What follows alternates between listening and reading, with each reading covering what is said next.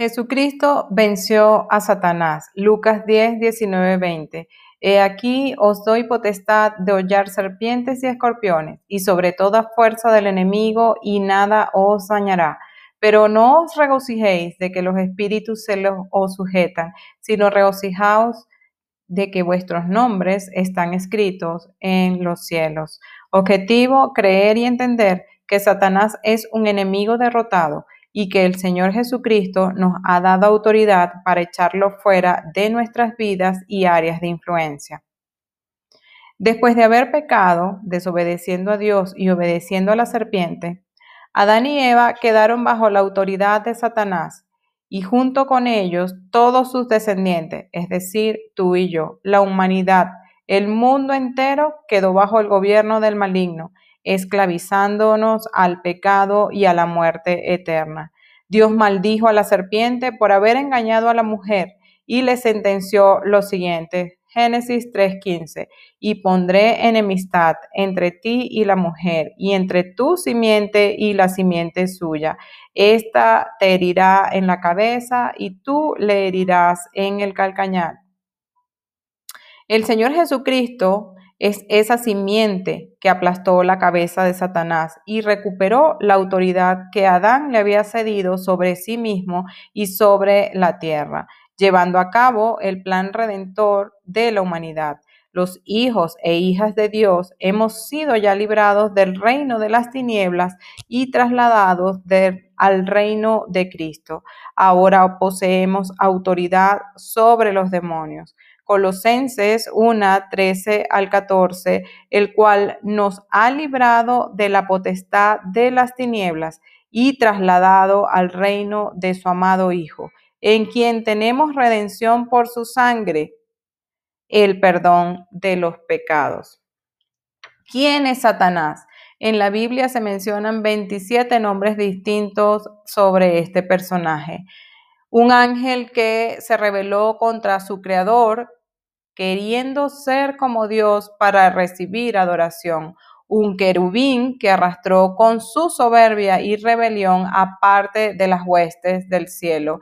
Es enemigo de Dios y de todos los que seguimos a Jesucristo. Se llama adversario, acusador, diablo, padre de mentira, Belsaú, ladrón, destructor, dragón. Es un asesino que promueve la idolatría, las falsas doctrinas, la brujería, la pobreza, enfermedad, adivinación, la división entre matrimonios e iglesia. Mata, roba y destruye. Se disfraza como ángel de luz y mantiene a millones enseguecidos y esclavizados a pecados diversos. Satanás no es omnipotente, ni omnisciente, ni todopoderoso. Es infinitamente inferior a Dios, pero superior a los seres humanos que no han nacido de Dios o que no conocen ni creen en los derechos que Cristo les otorga. El diablo dirige un reino organizado de maldad y usa a personas como sus instrumentos. Jesucristo lo derrotó. Primera de Juan 3:8. El que practica el pecado es el diablo, porque el diablo peca desde el principio. Para esto apareció el Hijo de Dios, para deshacer las obras del diablo. El Señor Jesucristo no tenía naturaleza pecaminosa, ni jamás pecó, por lo que el diablo nunca pudo reclamar derecho alguno sobre él para someterlo. Lo tentó, sí, en todas las áreas, pero no logró convencerlo de caer en el pecado. El pecado es la puerta principal de entrada a la opresión demoníaca. Por eso los hijos e hijas de Dios necesitamos aprender a vivir sin practicar el pecado alguno.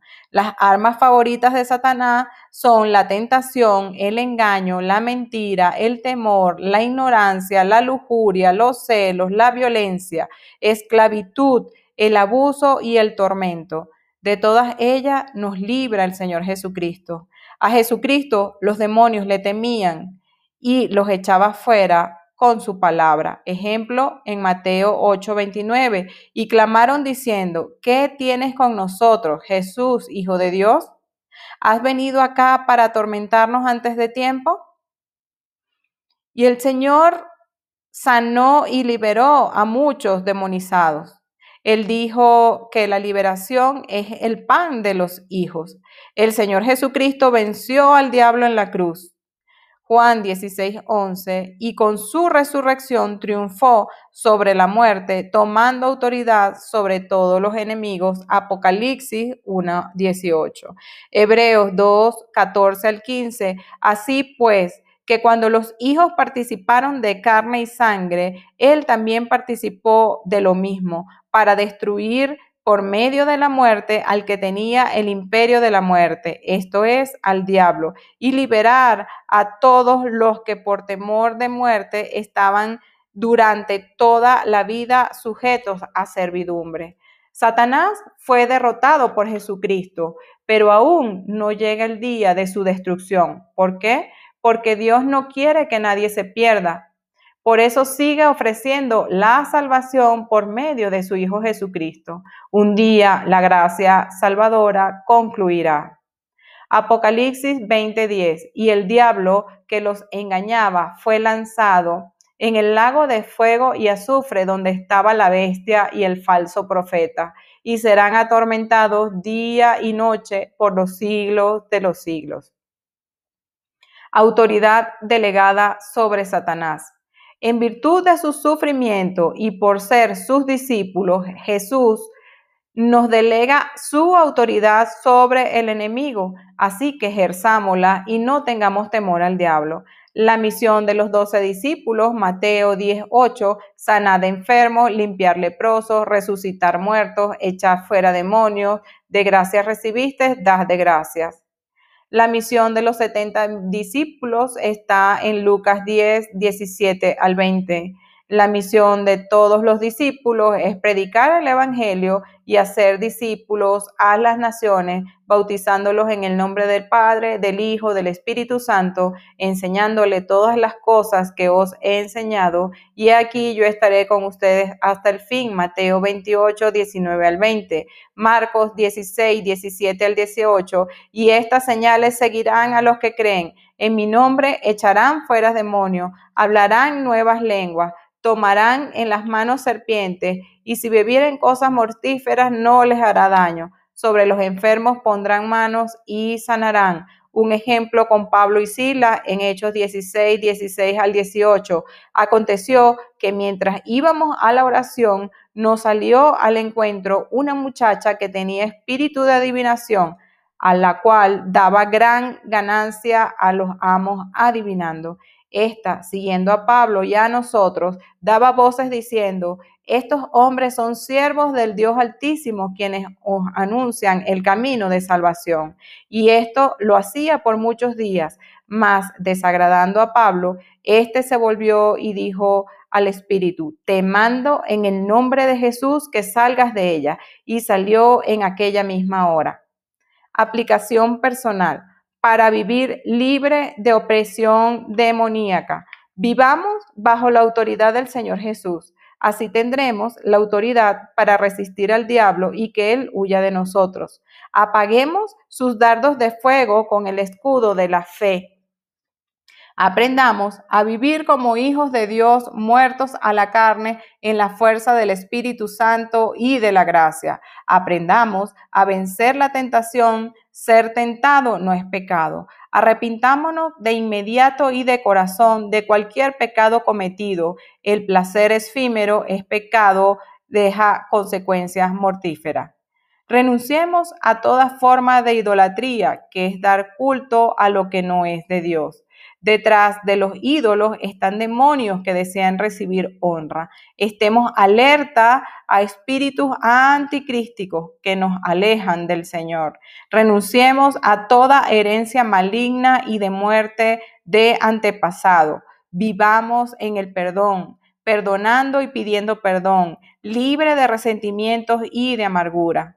Atemos, reprendamos y echemos fuera a todo demonio de nuestras vidas con la sangre de Cristo y en el nombre de Jesús de Nazaret. ¿Hay algún demonio que sigue oprimiéndote o atormentándote? Busca ayuda en tus líderes de tu zona. o red y que el Señor nos ayude. ¿Hay algún pecado o vicio que sigues practicando con regularidad? Hay que humillarte ante Dios, arrepentirte de todo corazón y pedirle que te libere. Renuncia a toda práctica pecaminosa y echa fuera a los malignos que te instigan a pecar. Primera de Juan 2.14, os he escrito a vosotros, padres, porque habéis conocido al que es desde el principio, os he escrito a vosotros jóvenes, porque sois fuertes y la palabra de Dios permanece en vosotros y habéis vencido al maligno.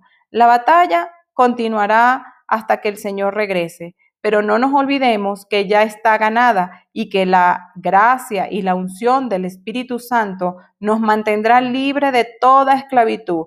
Creyendo su palabra, somos más que vencedores. Primera de Juan 2, 28, 29. Y ahora, hijitos, permaneced en él para que cuando se manifieste tengamos confianza para que en su venida no nos alejemos de él avergonzados.